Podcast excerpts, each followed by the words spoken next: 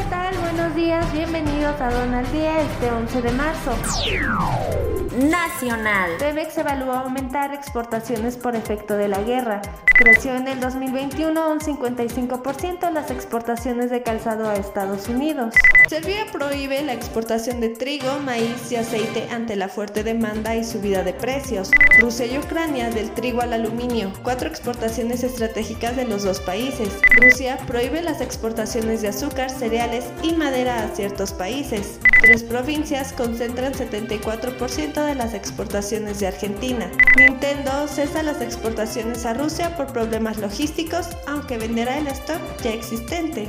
Quédate en casa y capacítate con el Congreso Virtual de Sencomex. Reestructuración de la nueva defensa aduanera este 30 y 31 de marzo. Conoce el temario en sencomex.com y no te pierdas de este gran evento en línea.